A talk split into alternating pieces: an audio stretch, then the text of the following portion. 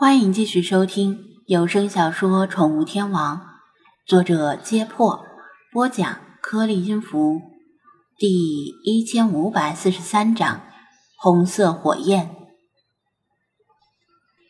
不仅是胶囊，精灵们也被张子安一连串的动作弄懵了。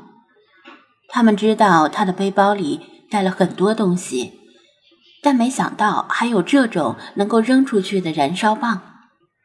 其实这不是什么稀罕玩意儿，只是在美国很容易买到的 road flare，直译应该是道路火炬吧。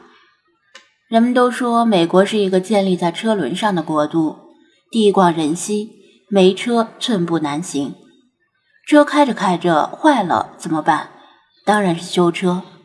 但如果是坏在荒郊野外呢？美国的手机信号覆盖率不高。野外经常有信号盲区，大晚上的车在野外遭遇故障很麻烦，只能向路过的车辆求救，要么帮自己修下车，要么自己搭载到附近镇上修车。大晚上的在路上拦车有危险，如果司机没有注意到你，可能直接把你撞飞了。但如果你挥舞着一根燃烧的道路火炬，离着老远就能被其他人注意到。此外，如果车在夜里在路上抛锚了，为了防止其他车辆看不清撞上来，也可以在车后一定距离放置道路火炬，用于警示后来的车辆。现在道路火炬并不一定是真的会燃烧，很多都是装电池的电子火炬。不过张子安买的还是真正的。道路火炬，道路火炬像是一根超大号的火柴，盖帽上粗糙部分就是红磷。火炬里的易燃物自带氧化剂，跟红磷一摩擦就开始剧烈燃烧，至少能够持续几分钟。不仅可以用于道路救援，还能够驱赶野兽和当做野外求救用的信号。让搜救的直升机能够看见你，这东西算是投掷武器，能扔多远取决于投掷者的臂力。至于准头，肯定是越远越差。如果用它来扔胶囊，那肯定没效果，胶囊会灵活的躲开。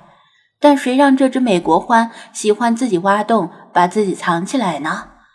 这就怪不得它了。道路火炬燃烧的亮度、威势和味道都远非篝火可比。由于自带氧化剂，它可以雨中燃烧，甚至可以在水中燃烧。尤其是最开始的一英寸，被压缩了大量的易燃物，燃烧强度比后面的要更剧烈，发出极为耀眼的红光。一旦点燃，几乎无法熄灭。正是因为这东西燃烧太剧烈，瞬间就把落地点的枯枝草叶烤干，并引燃。红光照亮了附近的树林，连患有鸟类夜盲症的理查德都暂时重见光明了。你看看，多么辉煌，多么灿烂的阳光呀！啊，你的眼睛闪烁着光芒，仿佛那太阳灿烂的辉煌。他扯开嗓子，用意大利语高歌一曲《我的太阳》，浑厚的男高音在寂静的树林里传出老远，惊起了夜里早已归巢的飞鸟。乌拉拉成群结队的飞跑了。郊狼们好不容易适应了篝火，一下子来了个更厉害的光源和热源，顿时乱了套。更倒霉的是那只美国獾，它屁股那里的毛发。又多又厚又干燥，像一把扫帚，一点就着。空气里除了硫磺味道之外，又多了蛋白质燃烧的臭味儿。他疼得尖叫连连，没头没脑的到处乱窜。但是把他奉为军师的胶囊们却避之唯恐不及，生怕这个移动的火团牵连到自己。如果换个地方，这只美国獾可能直接烧死了，不过附近恰好有条小溪，张子安和陆群是挨着溪水扎营的。他跑着跑着，大概是跑明白了，一头跳进溪水里，这才把身上的火扑灭。再从水里钻出来的时候，他身体后半截的毛已经被全部烧光了，都露出了肉；前半截的毛也被烧得半秃，用那个词来形容再合适不过，狼狈不堪。他再也顾不上郊狼群，一瘸一拐地钻进树林里。消失不见了。黑狼狗好歹是久经战阵的首领，一看己方气势大挫，群狼们无心恋战，只得恨恨地长嚎一声，跟着美国欢也钻进了树林里。其他郊狼们也全都灰溜溜地跑了。森林里恢复了平静，理查德也恢复了睁眼瞎状态。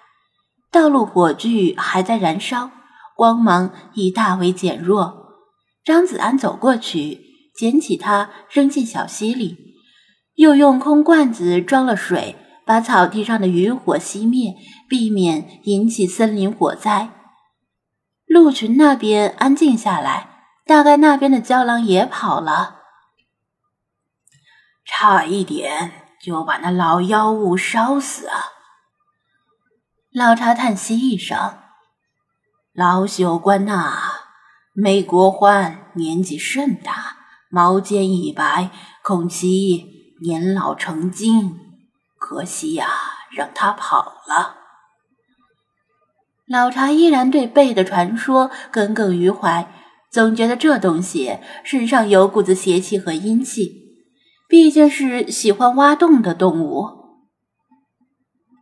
没关系，他被火烧了一下，就算不死，也得少了半条命。折腾不出什么水花来，再怎么说也只是一只老獾。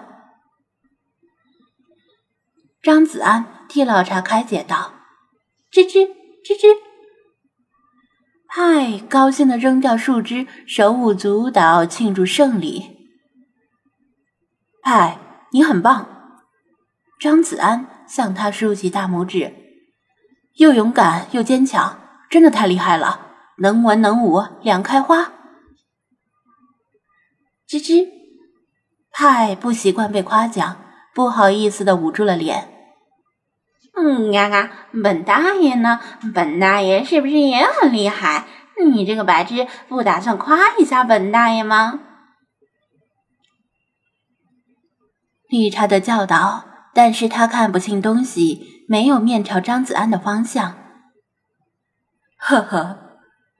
张子安早就对这只贱鸟无语了，拎起它，把它的屁股怼进小溪里涮了涮，又把它放到篝火边上，让它烤干羽毛。哦，这就是传说中的冰火吗？他说着张子安听不懂的胡言乱语，谁也没有理他。星海，谢谢你提醒我。他又对星海致谢。如果不是星海提醒他保持篝火燃烧，说不定会发生什么事儿。也许派和理查德会被那群郊狼伤害到。喵！星海歪了歪脑袋，像是没听懂他在说什么。也谢谢你，斑点。他抬头对斑点猫头鹰说道：“感谢这个夜晚的哨兵。”他蹲在头顶的树枝上，不飞不叫，肚子不像前两天夜里那么瘪，大概已经悄悄吃饱了。看来他已经恢复了大部分的觅食能力。